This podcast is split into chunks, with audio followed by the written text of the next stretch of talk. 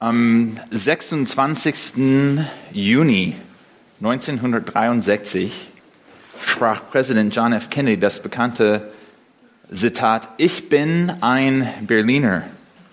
Und mehr als 50 Jahre später stand ich bei der Passkontrolle in Deutschland, als ich zurück aus den USA gekommen bin. Und der Polizist in der Kabine hat mich gefragt, wohin gehen Sie, Herr Kleine? Dann habe ich geantwortet, ich gehe nach Hause, nach Berlin. Er schaute mich an und sagte, ich bin ein Berliner. Es ist erstaunlich, was für einen Einfluss Worte haben, die auch vor 50 Jahre, Jahren ausgesprochen sind. Worte haben einen Einfluss, die haben auch eine große Auswirkung im Leben. Und das wisst ihr schon. schon. Gott hat viele Interesse an unserer Rede. Und wenn wir die Bibel durchlesen, besonders im Neuen Testament, sehen wir, dass Gott einige, oder auch im Alten Testament, wenn wir Sprüche anschauen, Gott hat uns einige Anweisungen gegeben für die Rede, für wie wir miteinander reden. Er hat viel Interesse an die Worte, die wir nutzen. Wir wissen auch von unserer Erfahrung, wie wichtig Worte sind.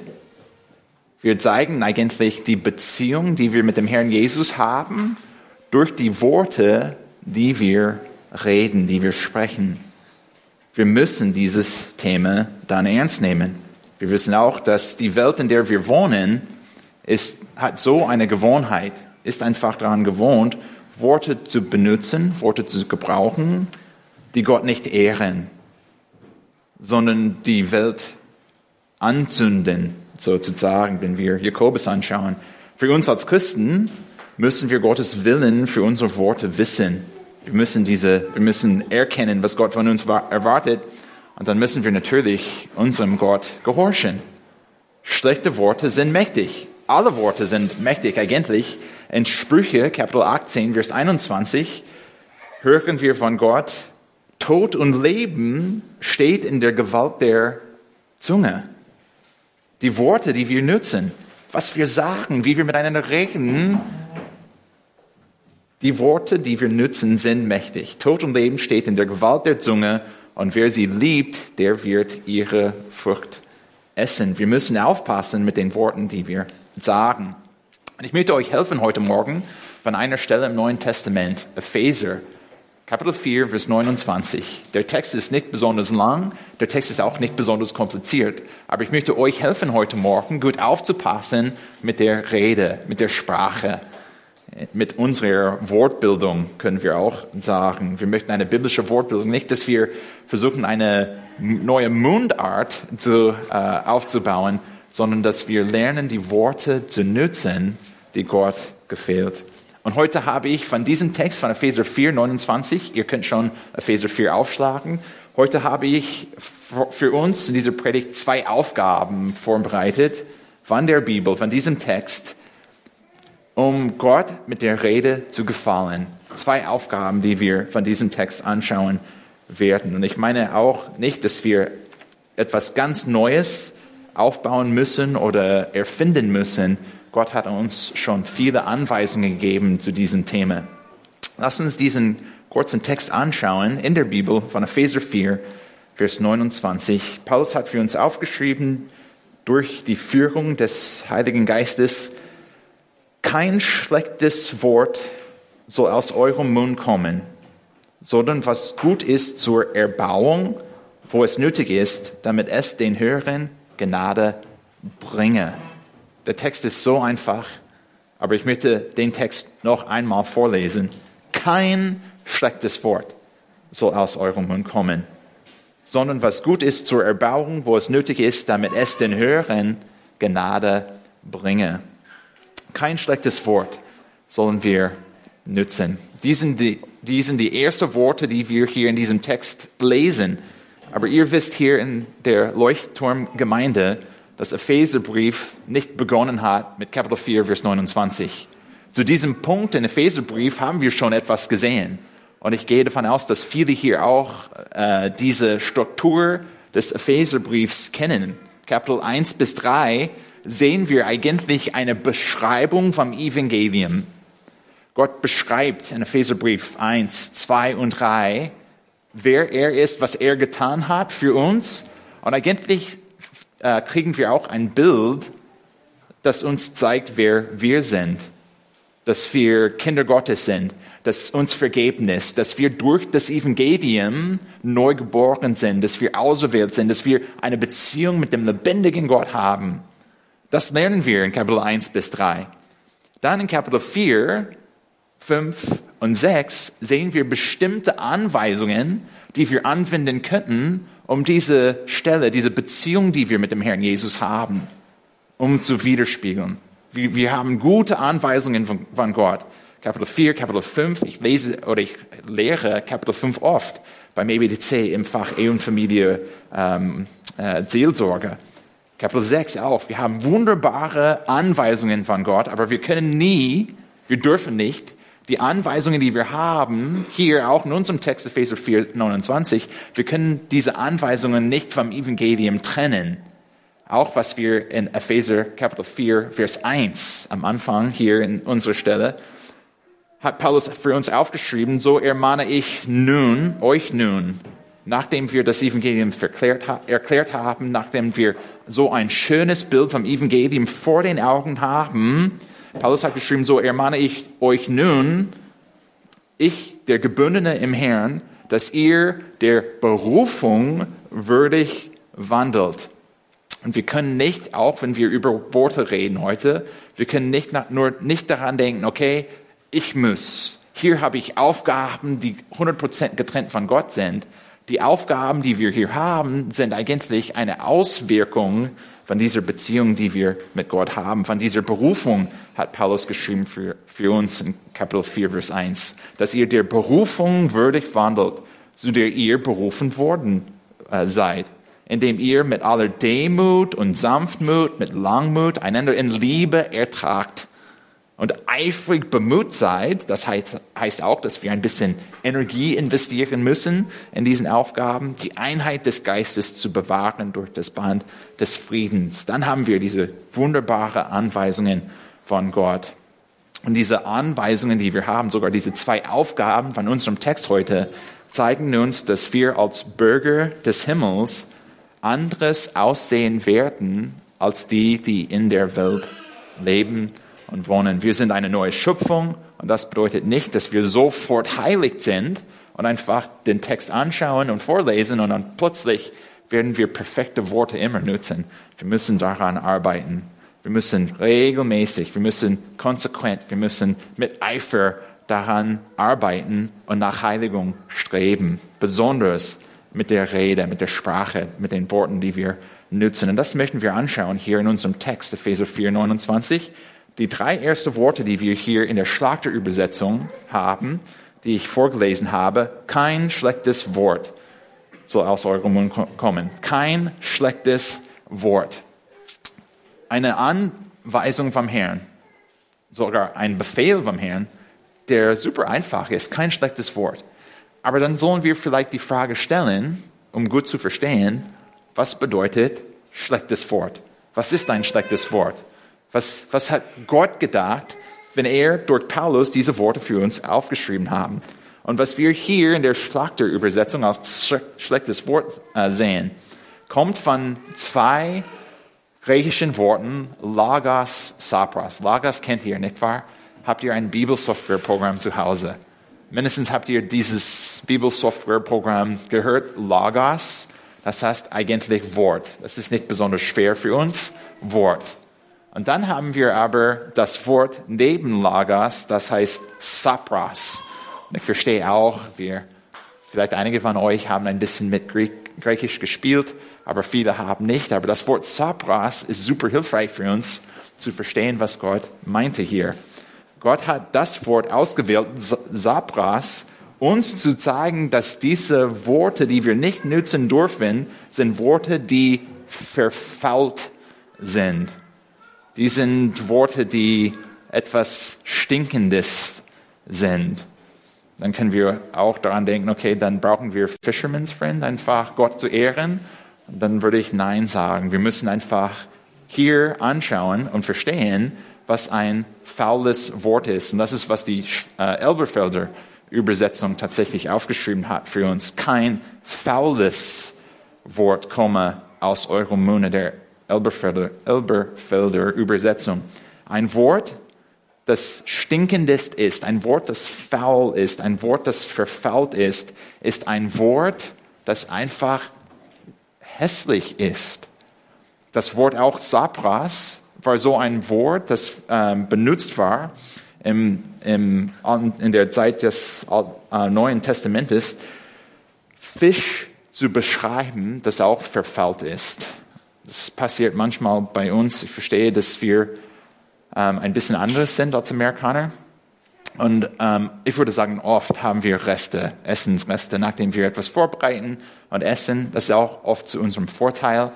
Äh, sonst, wenn wir etwas Neues kochen, dann müssen wir etwas Großes, weil wir acht sind insgesamt und manchmal werden wir etwas in eine kleine Tüte packen und dann einfach im, in den Kühlschrank stecken. Aber das passiert ein paar Mal, paar Mal in der Woche und dann vergessen wir eigentlich, was da ist. Und dann haben wir vielleicht etwas Neues, das einfach wir in die, super auch in den Kühlschrank stecken und dann nach einer Zeit merken wir, der Kühlschrank ist voll aber wir essen nicht so viel davon. Lass uns einfach alles aufräumen und dann irgendwo in der Ecke des Kühlschranks, ganz tief, findest du wieder diese Tüte. Und du könntest nicht mehr diese Tüte erkennen oder das Essen in der Tüte erkennen. Das ist etwas einfach Grünes, Verfaultes. Das würdest du nie einfach in, den, in, die, in die Mikrowelle stecken, aufwärmen und essen.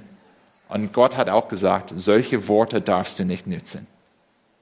Worte, die einfach verfault sind, Worte, die hässlich sind, Worte, die nicht erbauend sind, Worte, die zerstören, die dürfen wir nicht nützen, nicht verbrauchen. Es ist überhaupt nicht erlaubt. erlaubt. Und dann können wir auch hier eine Frage an uns stellen. In den, in den ersten drei Worten kein schlechtes Wort. Wie viele schlechte Worte, wie viele faule Worte dürfen wir eigentlich nützen? Was hat Gott uns gesagt hier in diesem Text? Es ist nicht besonders schwer zu verstehen. Ich habe tief im griechischen Neuen Testament studiert. Tief, super tief. Ich habe die Bücher aufgeschlagen, ich habe aufgeschlagen, ich habe gelesen, um herauszufinden, was bedeutet kein. Und ich kann euch mit Überzeugung sagen, dass kein bedeutet kein. Gott erlaubt es nicht, dass wir uns auch die Freiheit geben, ab und zu schlechte, faule Worte zu nutzen. Einfach etwas Schlechtes, etwas Faules zu sagen. Gott möchte, dass wir als Bürger des Himmels im Licht des Evangeliums, wenn wir erkennen, dass Jesus für uns gestorben ist, dass wir neu geboren sind, dass wir aus Gnade errettet sind, dann Gott möchte, dass wir diese Einstellung in uns haben, kein schlechtes Wort aus meinem Mund. Kein schlechtes Wort. Das ist mein Ziel. Das ist die Maßlate, die ich für mich setze und die Gott für uns gesetzt hat. Und das bringt uns unserem ersten Aufgabe, zu unserer ersten Aufgabe in dieser Predigt heute Morgen. Ich möchte euch ermutigen, als praktische Aufgabe von diesem Text, du musst brutal mit schlechten Worten sein. Sei brutal mit schlechten Worten. Lasst uns nicht die Einstellung in uns haben. Ja, ich versuche etwas Gutes zu sagen, oft. Das ist gut und hilfreich, aber nicht der Standard, den Gott uns gegeben hat. Es ist nicht, was Gott von uns erwartet. Kein schlechtes Wort. Lasst uns brutal sein mit den schlechten Worten. Lasst uns umgehen mit schlechten Worten, als ob sie, die schlechten Worten, faules oder verfaultes Essen ist im Kühlschrank. Das würden wir nicht erlauben bei uns. Wir, wir, wir werden den Kühlschrank aufräumen und das alles wegschmeißen. Und Gott möchte auch, dass wir so eine Art von Rede wegschmeißen. Im Licht des Evangeliums, wenn wir verstehen, wer Gott, wer Gott ist, was er für uns getan hat, kein schlechtes Wort. In Matthäus 5, 29 äh, wisst ihr auch, was Jesus gesagt hat, wenn es um Sünde geht und diese Gewohnheiten geht, die wir wegschmeißen möchten äh, und müssen sogar.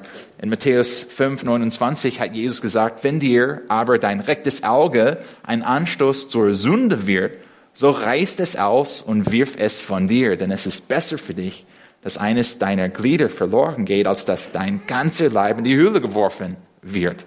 Lasst uns brutal sein mit schlechten Worten. Lasst uns brutal sein mit den Worten, die wir nicht sagen dürfen. Und ich verstehe auch, dass wir die Zunge nicht ausschneiden könnten, nicht so einfach. Und dann, was wir auch verstehen, auch wenn wir vielleicht auch die Zunge äh, ausreißen und wegwerfen, wir werden immer noch diese Ideen in, unseren, in unserem Herzen haben. Und daher habe ich sechs Beispiele vorbereitet für uns auch unter diesem Punkt. Von Gottes Wort, es gibt noch mehr, aber die Zeit dafür haben wir nicht. Sechs Beispiele von schlechten Worten, die wir wegschmeißen können, von schlechten Worten, die wir nicht mehr nutzen dürfen. Wir möchten, dass Gott schlechte Worte definiert. Wir möchten einfach verstehen, was er von uns nicht erlaubt, was er von uns nicht möchte oder nicht sehen möchte. Die Bibel zeigt uns viele Beispiele. Hier sind sechs, sechs davon. Zuerst Lügen. Das ist auch keine Überraschung für uns. Gott möchte nicht, dass wir lügen. In Epheser 4, 25, auch in unserem Kontext von Vers 29, Paulus hat geschrieben, darum legt die Lüge ab. Ja, eine, die Anweisungen so, sind so einfach. Das lehren wir auch zu Hause mit den Kindern. Wir sagen die immer, lasst uns nicht lügen.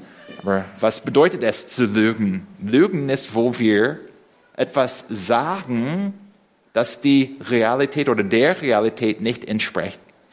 Wenn die Realität, die Tatsache so ist und wir reden in einer Art, ob die Tatsache etwas anderes ist, dann haben wir gelogen.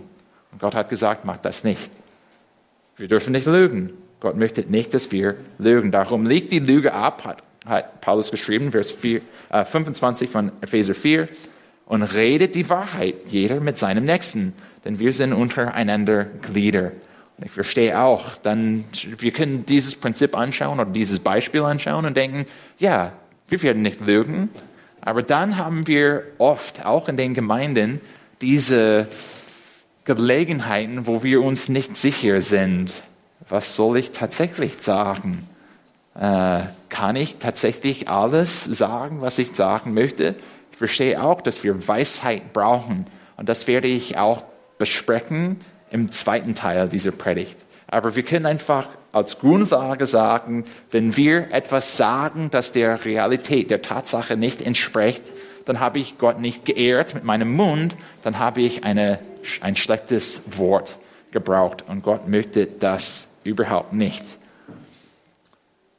Zweitens, so ein ähm, zweites Beispiel für uns von Worten, die wir nicht nutzen dürfen, von schlechten Worten, sind Schmeichelei. Schmeichelei. Ich finde das Wort, es macht mir Spaß, das Wort zu sagen als Amerikaner, der Englisch als Muttersprache spricht. Schmeichelei hat so eine interessante, äh, ist einfach interessant. Äh, was ist Schmeichelei eigentlich? Schmeichelei ist, wo wir etwas sagen zu einer anderen Person, um diese Person zu loben, was auch nicht schlimm ist. Aber was schlimm ist bei Schmeichelei, ist, dass wir nicht glauben, was wir gerade eben gesagt haben. Und das ist falsch. Wenn wir etwas sagen, oh, du hast das gut gemacht, aber in unserem Herzen denken wir, boah, das war überhaupt nicht gut dann haben wir Gott nicht geehrt. In unserem, wir haben Gott nicht geehrt durch diese Worte. In Psalm Vers, äh, Kapitel 12, äh, Vers 3, Gott hat geschrieben, sie erzählen Lügen, jeder seinem Nächsten mit schmeichelnder Lippe, mit hinterhältigem Herzen reden sie. Und hier auch in diesem Kontext von Psalm 12, Vers 3 sehen wir, dass Schmeichelei eigentlich eine Art von Lüge ist. Und Gott möchte nicht, dass wir etwas sagen zu einer anderen Person, das wir nicht glauben. Und ich bin so eine Person, auch Lehrer, äh, der immer und ja fast immer sagt, wir sollen den Nächsten bestätigen. Es ist so wichtig, dass wir etwas Gutes sagen. Das werden wir auch in dieser Predigt heute sehen. Aber Gott möchte nicht, dass wir etwas sagen, das wir nicht glauben, um den Nächsten zu loben oder preisen. Gott möchte, dass wir einfach sagen, was wahr ist. Und es gibt ein ähm, paar Videos, die wir beim EBTC anschauen, um Seelsorge zu beobachten. Und der Jim Newheiser, ein Pastor aus Amerika, hat auch äh, einige von den äh, Seelsorgersitzungen durchgeführt. Und er ist besonders begabt in dieser Weise. Auch wenn es schwer ist, vielleicht etwas Gutes in einer anderen Person zu finden, er könnte das kleinste Ding finden und er wird das Ding bestätigen. Aber mindestens glaubt er, dass das kleine Ding etwas Wertvolles ist. Das ist auch etwas Gutes, aber wenn wir nicht glauben, was wir sagen, das, ist, das ehrt Gott nicht und ist eine Art von schlechten Worten. Und Gott hat gesagt, kein schlechtes Wort. Lasst uns das nicht tun. Drittens, eine, ein drittes Beispiel für uns, Prahlerei. Prahlerei. Und dann kann ich auch, oder einfach zu ruhmen in einer sündigen Weise. Und ich kann mir vorstellen, vielleicht einige sagen, aber warte mal, Ruhmen in sich selbst ist nicht Sünde. Weil wenn ich 1. Korinther 1, Vers 31 lese, dann sehe ich, dass Paulus auch aufgeschrieben hat, wer sich ruhmen will, der rumme sich des Herrn. Ruhmen in sich selbst, wenn ich das Wort richtig ausspreche, weil es manchmal nicht einfach ist, solche Worte auszusprechen. R-Ü mit Umlaut, H-M-E-N. Wenn ich ruhme, dann ruhme ich ähm, mich des Herrn. Aber das ist nicht, was wir, das ist nicht das Thema für, für, dieses, für diesen Punkt. Prahlerei ist, wo wir etwas über uns selbst sagen, damit wir ein bisschen größer aussehen in den Augen des Nächsten, als wir tatsächlich sind. In Jesaja, Kapitel 16, Vers 6, lesen wir, wir haben gehört von den Hochmut Moabs, das sehr anmaßend ist, von seinem Übermut, seinem Stolz und seiner Überheblichkeit, seinem leeren Geschwätz. Und in dieser Weise hat Gott gesagt, mm, nee, das möchten wir auch nicht. Das ist kein Standard für uns, keine Maßlate für uns. Wir sollen eigentlich ein, so eine Art von Rede vermeiden. Und ich verstehe auch, es passiert bei uns allen. Wir teilen Geschichten und wir haben ein Zeugnis zu geben oder etwas Tolles ist passiert. Wir sind vielleicht mit Fahrrad gefahren und wir sind froh, dass wir so eine Geschwindigkeit erreicht haben und dann versuchen wir auch in Demut oh ja, über diese Gelegenheit zu reden. Ähm, aber diese Einstellung im Herzen, äh, dass ich ein bisschen größer bin, dass andere mich anschauen und denken, oh, das hat er schon ge äh, gut getan. Das, wir müssen aufpassen in dieser Weise. Hochmut, Übermut, Stolz, wir kämpfen alle mit solchen Sachen. Und Gott hat gesagt, hey, wenn es um Rede geht, wir müssen kein schlechtes Wort nutzen, keine Prahlerei. Wir dürfen nicht über uns so reden, damit wir groß sind. Und wenn wir auch dem Beispiel Jesus folgen, dann werden wir anderen viel größer machen als uns selbst. Aber das kommt auch in der zweiten oder im zweiten Teil der Predigt. Ein viertes Beispiel für uns, und das ist so ein wichtiges Thema, würde ich sagen, so ein Punkt, der wichtig ist, keine zornige Worte. Das ist eine Bombe, nicht wahr? Wenn wir, wenn wir diese einfachen Worte von Epheser 4,29 anschauen, kein schlechtes Wort soll aus eurem Mund kommen, dann müssen wir auch erkennen, dass Gott möchte, dass wir keine zornige Worte nutzen, nicht aus Zorn zu reden. Schau mal hier, Sprüche 12, 18. Und ich bin mir nicht sicher, ob ihr Notizen aufschreibt, aber Sprüche 12, 18 ist so eine Stelle aufzuschreiben und später durchzulesen und daran zu denken. Sprüche 12, 18, Gott hat uns diese Weisheit gegeben, die wir so brauchen. Wer unbedacht schwatzt, der verletzt wie einen Kopfkissen. Ihr, ihr liest aber den Text nicht. Ich habe nicht gesagt, wir sollen den Text aufschlagen. Gott hat nicht das aufgeschrieben. Wer unbedacht schwatzt, der verletzt wie Zuckerwatte ist das Wort, das ich hier, oh, oh, Entschuldigung, das habe ich auch nicht hier in diesem Text. Wer unbedacht schwatzt, der verletzt wie ein durch oder durchbohrendes Schwert. Die Zunge der Weisen aber ist heilsam. Wenn wir einfach reden in einer Weise, wo wir nicht gut aufpassen, besonders mit zornigen Worten, dann sind unsere Worte so verletzend, nicht wie Zuckerwatte oder Kissen, sondern wie ein Schwert, durchbohrendes Schwert. Und niemand möchte sich verletzen, nicht wahr? Äh, wir versuchen im Garten zu arbeiten und wir alle passen auf, nicht, nicht wahr? Handschuhe werden wir anziehen, besonders wenn wir Brennnessel ernten dürfen.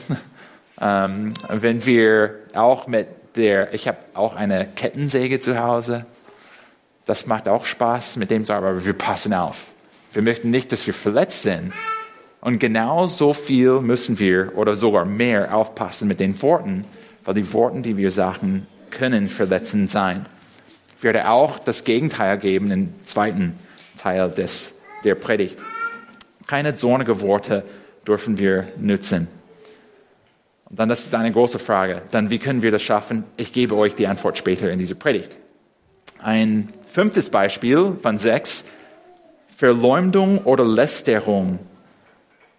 Wenn wir diese einfachen Worte anschauen, kein schlechtes Wort aus unserem Mund, das heißt auch keine Verleumdung, keine Lästerung.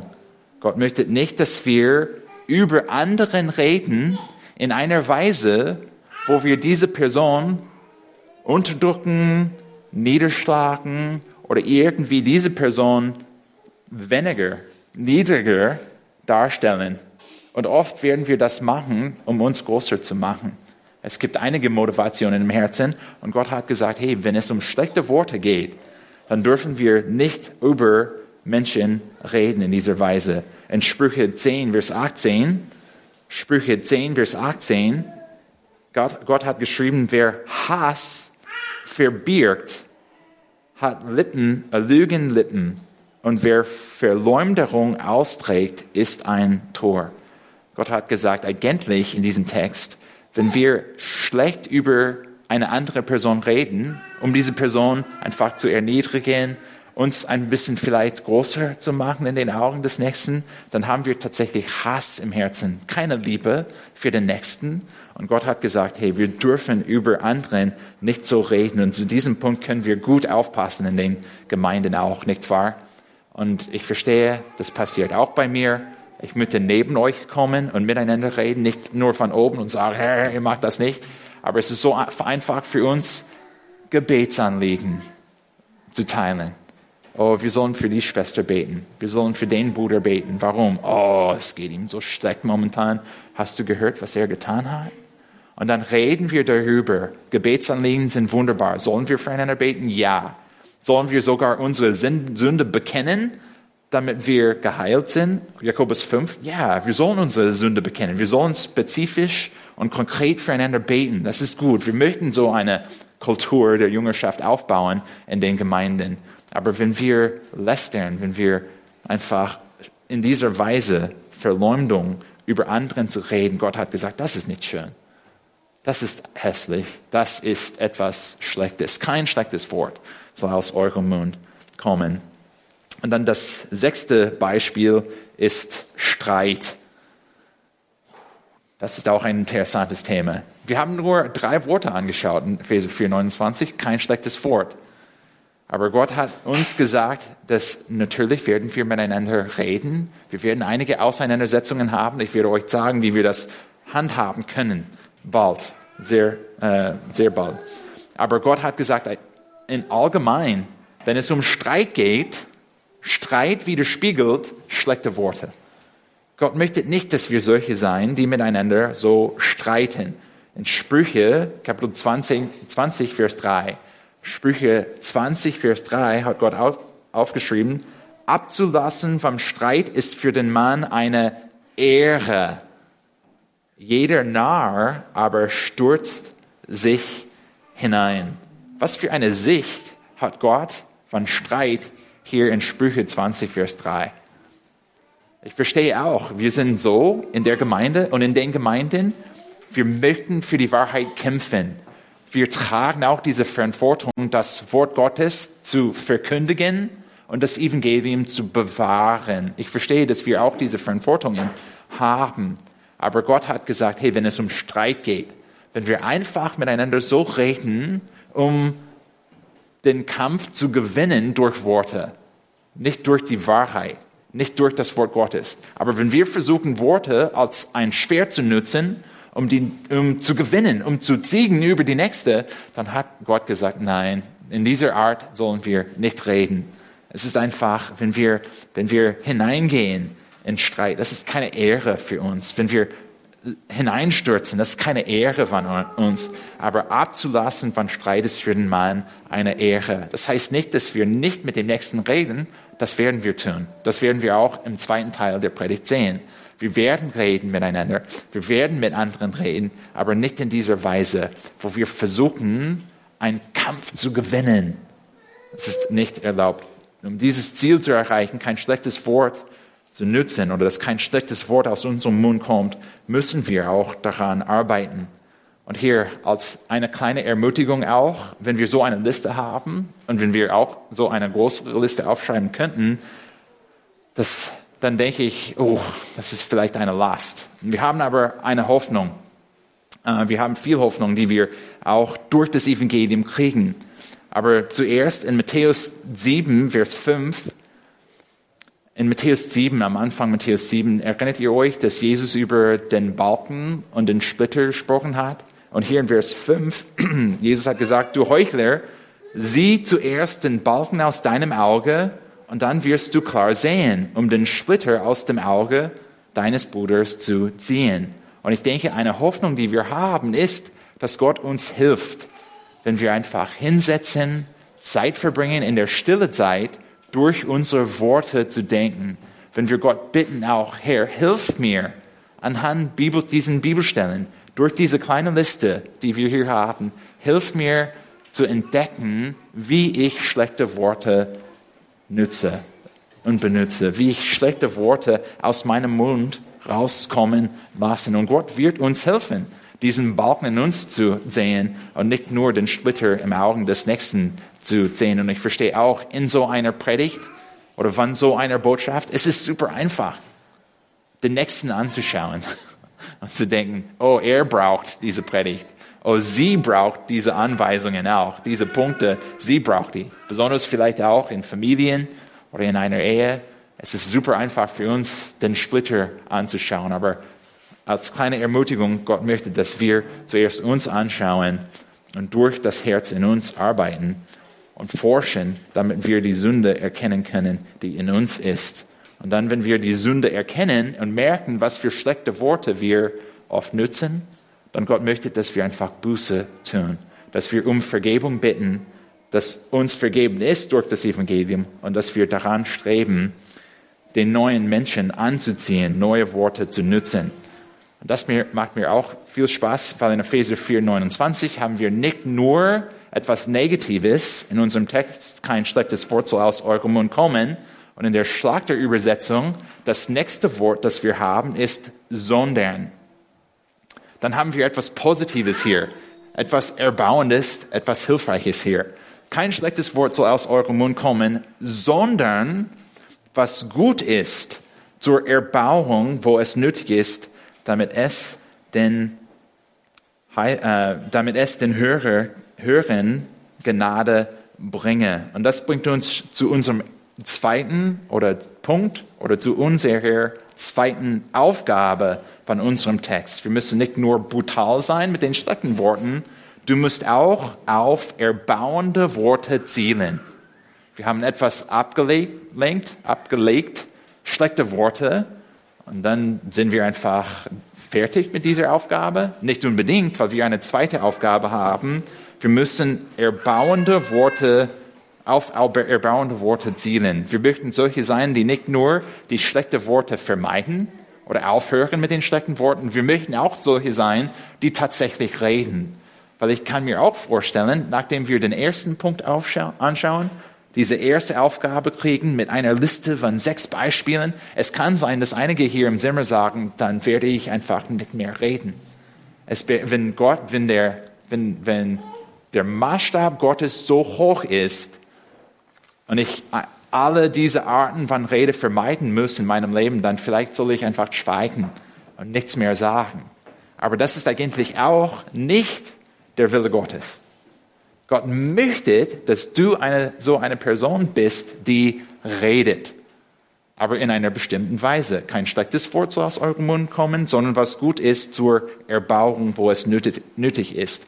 Und ich finde das Wort erbauen oder Erbauung hier in unserem Text so erbauen. Natürlich. Was heißt es dann, wenn, oder was bedeutet es, wenn Worte erbauend sind? Und dieses Bild ist auch uns super einfach. Wir wissen, was es bedeutet zu bauen, nicht wahr? Auch bei einer Mauer hier in Berlin momentan, jeder baut, nicht wahr? Bis zum alles voll wird. In den nächsten zwei Wochen, glaube ich, dann ist alles zu in Berlin. Bauen, bauen, bauen, überall. Und wir fahren der Baustelle vorbei und wir sehen, was die da machen. Der Boden ist einfach flach und vorbereitet. Dann werden sie Beton gießen. Dann sehen wir ein Fundament. Und oft, nicht immer momentan, aber oft sehen wir, dass die Handwerker kommen und die Mauer bauen mit Steinen. Das gefällt mir sehr gut. In Amerika bauen wir mit Holz, das ist auch schön, aber ein Massivhaus aus Steinen. Das ist etwas Schönes. Und die bauen die Mauer. Wie? Stein für Stein. Und das ist schön, der Fortschritt zu sehen, ein Stein auf dem anderen, auf dem anderen, und die bauen die Mauer hoch bis zum zweiten Etage manchmal oder was auch immer Leute in Berlin bauen momentan. Ähm, zu erbauen ist einfach zu bauen, dass wir die Person helfen, mit der wir reden, nicht nur zu bleiben, wo sie ist, sondern voranzugehen, besonders in der Heiligung, in der Beziehung mit dem Herrn, im Leben. Und wir verstehen auch, wie wichtig diese Aufgabe ist. Weil das Leben versucht uns umzubringen, nicht wahr? Das Leben ist manchmal schwer. Das Leben ist oft schwer wenn es um Kindererziehung geht, wie wir gestern und vorgestern gesprochen haben, wenn es um Arbeit geht, erinnert ihr euch an 1. Äh, Mose 3 in dieser äh, Aussage vom Herrn an Adam. Gott hat gesagt, ja, du musst einfach arbeiten und die Arbeit wird so leicht sein, so einfach sein, so gechillt sein. Du könntest einfach zur Arbeit fahren, ein paar Stunden pro Tag, dann kriegst du so viel Geld und dann kannst du einfach ausruhen. Das ist, was Gott eigentlich nicht gesagt hat. Gott hat gesagt, dass die Arbeit dir viel Mühe kosten wird. So ist das Leben. Wir arbeiten, wir versuchen alles zu organisieren und alles umherum geht kaputt. Das Leben ist manchmal schwer und wir brauchen diese Erbauung voneinander. Wir müssen auf erbauende Worte zielen. So in einer Weise zu reden mit dem Nächsten, wo wir diese Person helfen zu wachsen, besonders in unserem Kontext im Herrn im Jesus ähm, gewurzelt zu sein, im Jesus einfach zu wachsen, im Glauben zu wachsen, um Gott zu ehren. Und dann habe ich auch natürlich sieben Beispiele vorbereitet für uns. Die, sind nicht, die kosten nicht besonders viel Zeit, aber ich finde die super hilfreich. Wenn wir einfach sagen, okay, Gott möchte, dass ich in einer erbauenden Weise rede, dann wie soll ich das tun? Hier sind sieben Beispiele. Zuerst Lob und Ehre. Wir sollen solche Leute sein, die den Nächsten loben und den Nächsten ehren. Aber ich kann, ich kann vielleicht auch daran denken, einige würden sagen, oh, warte mal, warte mal. Sollen wir tatsächlich eine andere Person loben und ehren? Weil ich lobe nur den einen ehren Gott. Ich lobe keine andere. Aber ich habe nicht gesagt anbeten, ich habe einfach gesagt, den Nächsten zu loben. Und wenn wir das Neue Testament anschauen, dann sehen wir, dass Paulus besonders begabt war in dieser Weise. Paulus hat anderen gelobt. Und nicht nur hat er das getan, wir haben auch Anweisungen, dass wir anderen loben sollen. Hier sind ein paar kurze Beispiele. Kolosser 1, Abvers 3. Kolosser 1, 3 bis 5. Wir danken dem Gott unseres, unser Gott und Vater unseres Herrn Jesus Christus, indem wir alle Zeit für euch beten, da wir gehört haben von eurem Glauben an Christus Jesus und von eurer Liebe zu allen Heiligen, um der Hoffnung willen, die euch auf, aufbewahrt ist im Himmel, von der ihr zuvor gehört habt durch das Wort der Wahrheit des Evangeliums. Paulus hat einfach bestätigt, dass er von, von, von ähm, dem Glauben gehört hat an Christus. Er hat das als etwas Gutes dargestellt. Sogar hat er gesagt, wir danken Gott, weil ihr das Evangelium, an das Evangelium glaubt. Und dann auch in 1. Thessaloniker am Anfang, Kapitel 1, Vers 2, hat er geschrieben, wir danken Gott, alles, Gott alle Zeit für euch alle, wenn wir euch erwähnen in unseren Gebeten, indem wir unablässig gedenken an eure Werk im Glauben.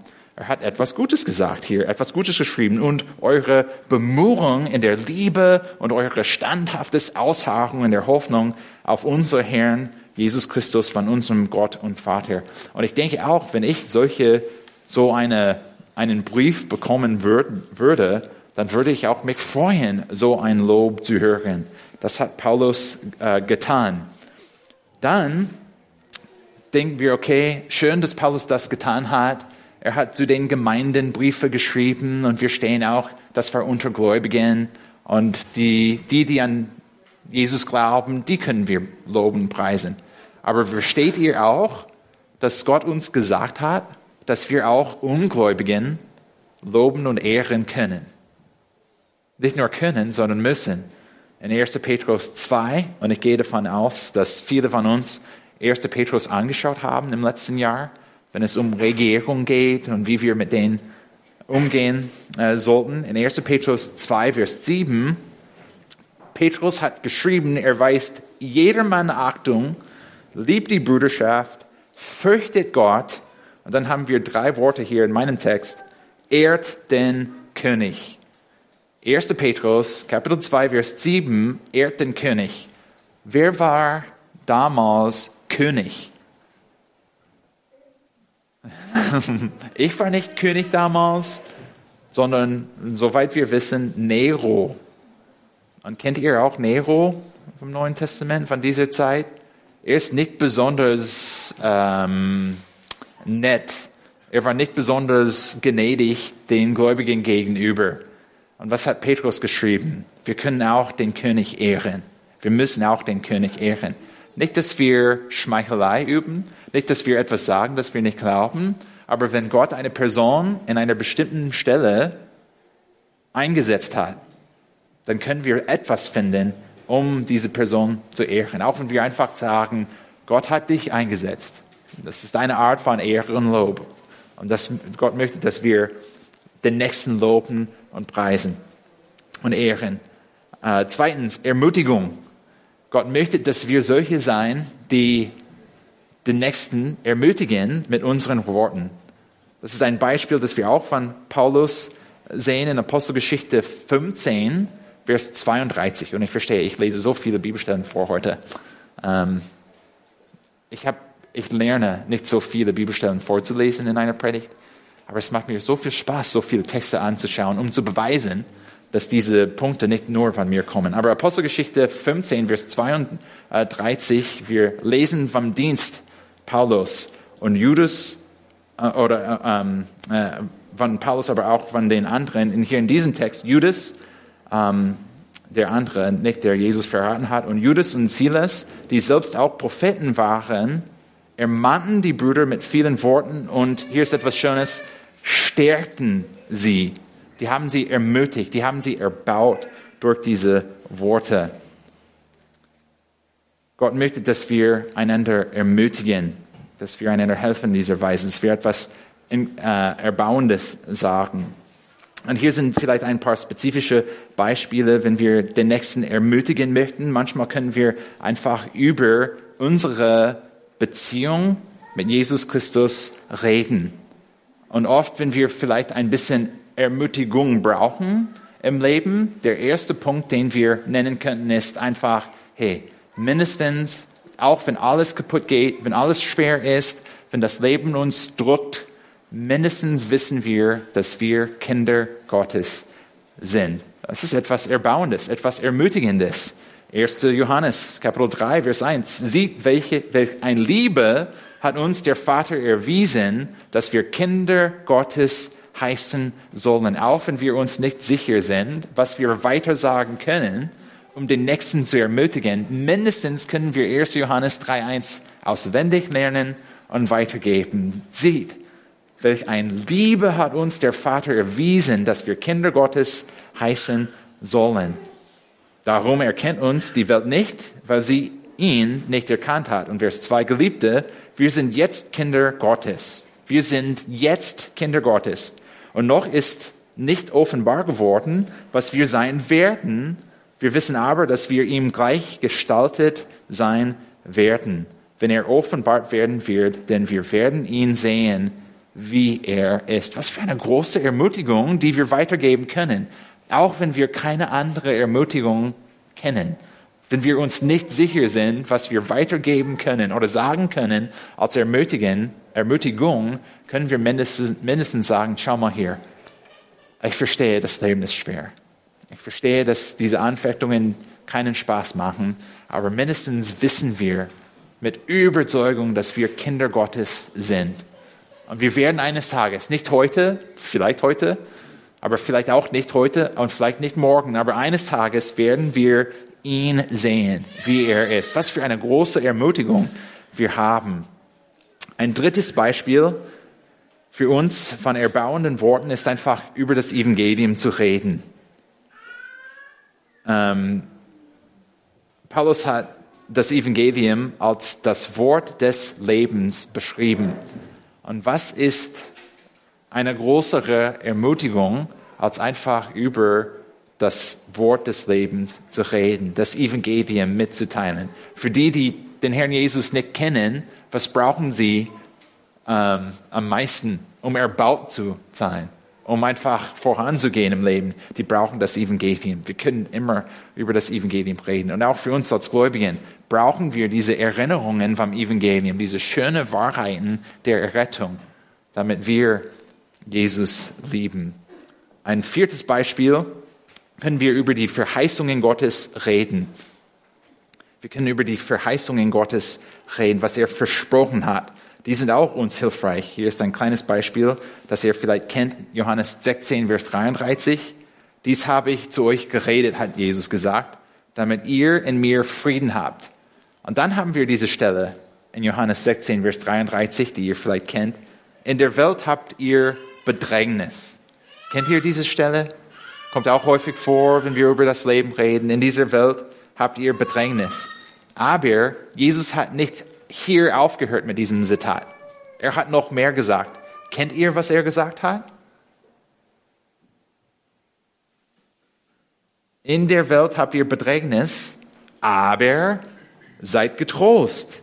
Ich habe die Welt überwunden. Und diese Verheißung, was Gott versprochen hat, in dieser Welt werden wir Bedrängnis haben, aber pff, seid, seid getrostet. Jesus hat die Welt überwunden. Hier ist ein fünftes Beispiel für uns. Wir können über die Macht Gottes reden, dass Gott Macht hat und dass er mächtig ist. Ich finde, manchmal, wenn wir in diesen Gesprächen über Schwierigkeiten reden, ich finde oft eigentlich, dass wenn wir über Gott und seine Macht reden, das ist so eine Ermutigung für das Herz, so erbauend für das Herz, weil wir nicht uns anschauen, besonders wenn wir uns anschauen, wir merken, dass wir die Kraft nicht haben, die wir brauchen, um das Leben zu leben. Aber wenn wir Gott anschauen, dann sehen wir, dass er die Kraft hat. In Kolosser 2 hat, Paulus geschrieben, dass Jesus für uns gestorben ist, dass er auch unsere Übertretungen getragen hat. Und dann in Vers 13, er hat euch oder auch euch, die ihr tot wart, in den Übertretungen und dem unbeschnittenen Zustand eures Fleisches mit ihm lebendig gemacht, indem er euch alle Übertretungen vergab. Und er hat die gegen uns gerichtete Schuldschrift ausgelöst, die durch Satzungen uns entgegenstand und hat sie aus dem Weg geschafft, indem er sie an, ans Kreuz heftete. Was Jesus getan hat am Kreuz, war super mächtig. Und wenn wir über die Macht Gottes reden, das ist uns super hilfreich. Noch zwei kleine Beispiele für uns. Natürlich können wir als sechstes Beispiel, dann können wir miteinander beten und einander im Gebet erbauen. Und ich verstehe, das, der Punkt ist so einfach, aber was für eine Ermutigung, was für erbauende Worte sind die tatsächlich, wenn wir miteinander beten. Erst, Petrus hat geschrieben, 1. Petrus 5, 7, eine Stelle, die ihr bestimmt kennt. Alle eure Sorge werft auf ihn, denn er sorgt, sorgt für euch. Dann lasst uns miteinander beten. Und ich würde auch vorschlagen, kein Gesetz von der Schrift, aber ich würde auch vorschlagen, so weit wie möglich, wenn wir sagen, hey, ich werde für euch beten oder ich werde für dich beten, lasst uns jetzt beten und nicht warten. Ich verstehe auch, ich bin schwach, ich bin nur ein Mensch. Und dann sage ich, ja, ich bete für dich. Und dann siehst du die Person vielleicht beim nächsten Gottesdienst und du denkst, oh, ich habe total vergessen zu beten. Und dann betest, betest du super schnell, äh, hilf ihr. Äh, Amen. Und dann, oh ja, ich habe für dich gebetet. Äh, wir können auch eine andere Person erbauen, indem wir nicht nur beten, sondern laut in diesem Moment mit der Person beten. Kein Gesetz von der Schrift, Vorschlag von mir, etwas Praktisches weiterzugeben. Dann haben wir auch das letzte, das siebte, siebte Beispiel von erbauende Worte. Und vielleicht könnten wir noch ein Seminar haben für diesen Punkt. In, in Kolosser 1, Vers 28, Paulus hat geschrieben, was wir auch vorgelesen haben und oft anschauen, ihn verkündigen wir, indem wir jeden Menschen ermahnen und jeden Menschen lehren in aller Weisheit, um jeden Menschen vollkommenen Christus Jesus darzustellen. Wir können den Nächsten ermahnen, um diese Person zu erbauen. Und ich verstehe auch, dann kommen viele Fragen. Weil durch diese Predigt habe ich schon viele, viel Zeit verbracht, um zu sagen, kein schlechtes Wort. Lasst uns nicht lügen, lasst uns keine Prahlerei, lasst uns nicht über uns selbst reden. Pass auf, die Worte, die du nützt, die du gebrauchst, die sind wie ein durchbohrendes Schwert. Die können verletzend sein. Pass auf, nicht, kein schlechtes Wort. Und dann sage ich, okay, hier sind gute äh, Beispiele. Erbauende Worte, ermutigende Worte. Wir sollen einander loben und preisen. Und dann kommen wir zu diesem Punkt, wo wir sagen, lasst uns einander ermahnen dann stellen wir uns die Frage, hm, wie bringen wir dann die zwei Punkte zusammen? Wie können wir kein schlechtes Wort nutzen, kein verletzendes Wort nutzen, erbauende Worte nutzen, aber äh, den Nächsten zu ermahnen, wie Paulus hier aufgeschrieben hat? Hier sind ein paar Ideen. Ähm, zuerst, wir müssen die, oder wir könnten das Bild vom Mauerwerk äh, vor uns haben. Und stellt ihr euch vor, dass ein Handwerker einen falschen Stein gebraucht hat oder benutzt hat, um diese Mauer zu bauen. Er ist am Arbeiten, er hat etwas Schönes, Fundament ist schon gelegt, dann haben wir Stein auf Stein auf Stein, aber hier ist ein Stein, das vielleicht von der, vom Hersteller falsch gebaut war. Es ist ein bisschen schief oder schon gerissen oder es, es wird nicht passen. Und der Meister, der Baumeister, schaut diesen Stein an und denkt, uh, der Stein muss weg. Den Stein müssen wir einfach abbauen, wegschmeißen, um einen neuen Stein hier äh, rein einzusetzen oder zu nutzen. Und das passiert auch in unserem Leben, nicht wahr? In der Jüngerschaft, in der Ehe, in der Kindererziehung, auch in der Predigt. Niemand predigt perfekt, fast perfekt vielleicht. Ich rede nicht über mich selbst. Seid ihr wach? Okay, gut. Äh, in der Predigt, in der Jüngerschaft, in der Seelsorge, wir schaffen es nicht perfekt. Das verstehe ich. Ich, ich habe auch Steine in meiner Mauer, die ich eigentlich abreißen muss und wegschmeißen muss, um etwas Neues da einzusetzen. Diese Aufgabe ist auch nötig in der Jüngerschaft. Aber wir möchten nicht solche sein, die zu dieser Mauer kommen mit dem größten Hammer, den wir finden könnten. Oh, kein Hammer. Mit dem Bagger. Mit so, oder mit einfach äh, Dynamit.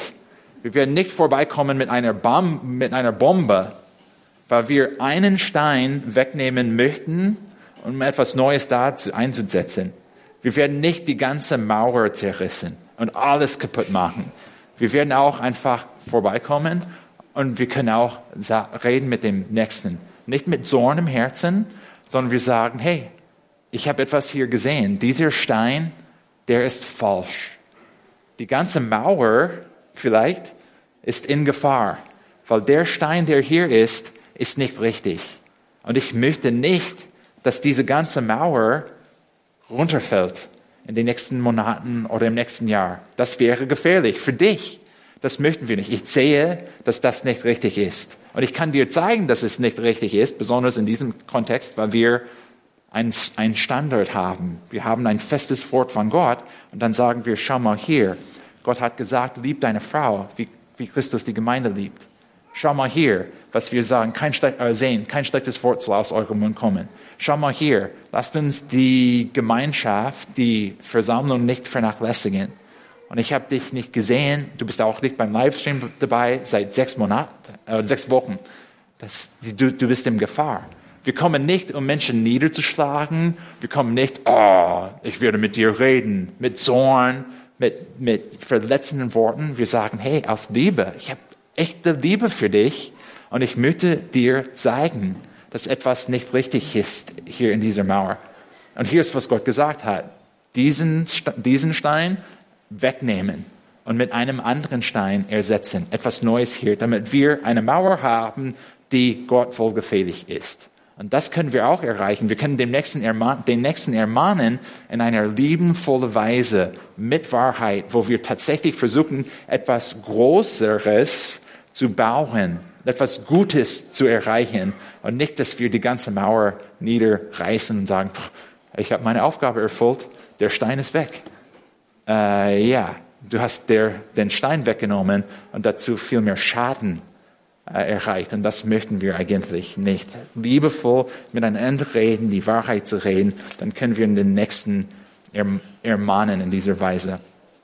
Dann haben wir hier vor uns von Epheser 4 dieses Bild, kein schlechtes Wort soll aus eurem Mund kommen. Dann haben wir gesagt in dieser Predigt, okay, das heißt, dass wir brutal sein müssen mit schlechten Worten. Was auch immer Gott als schlechte Wort, schlechtes Wort ähm, identifiziert. Was auch immer Gott sagt, dass schlechte Worte sind, die müssen wir vermeiden mit Eifer. Wir sollen daran arbeiten. Und nicht nur, dass wir zu einem Punkt kommen, wo wir nichts mehr sagen, sondern dass wir zu einem Punkt kommen, wo wir erkennen auch, sondern von unserem Text, was gut ist zur Erbauung, wo es nötig ist, damit es den Hörern Gnade bringe. Und genau was wir in, Epheserbrief gelernt haben, die Gnade des Evangeliums, die wir empfangen haben, geben wir weiter, um den Nächsten zu erbauen. Und wenn wir denken, oh, das schaffe ich gar nicht, dann sollen wir nicht an uns schauen, sondern wieder Epheser 1 aufschlagen, 1, 2 und 3 vorlesen und sehen, was Gott getan hat, weil Gott mächtig ist und Gott fähig ist, uns zu helfen mit diesen zwei wichtigen Aufgaben für das Leben. Ich möchte beten und Gott danken für diese Wahrheit und auch bitten um Hilfe. Himmlischer Vater und großer Gott, äh, wir haben diese kleinen Aufgaben vor uns, die eigentlich äh, viel Zeit und Energie und Bemühungen brauchen, viel Eifer brauchen. Herr, wir möchten nicht nachlässig sein in diesen, mit diesen Aufgaben. Wir möchten nicht solche sein, die mit der Zunge anderen verletzen oder gegen dich sündigen. Herr, wir möchten solche sein, die dir gefallen in allem, was wir sagen. Das ist das Ziel, in allem, was wir sagen. Und Herr, ich verstehe, dass es uns nicht einfach ist. Bitte, Herr Jesus, durch das Evangelium, durch deine Gnade, durch deinen Geist, lehrt uns bitte, diese Wahrheiten anzuwenden, damit wir in dieser Welt wie Sterne oder Lichter strahlen, weil jedes Mal, wenn wir den Mund aufmachen, dass Menschen das Evangelium sehen und etwas Gutes äh, von uns sehen, dass etwas das Erbauen ist. Herr, wir möchten dich in dieser Weise ehren. Amen.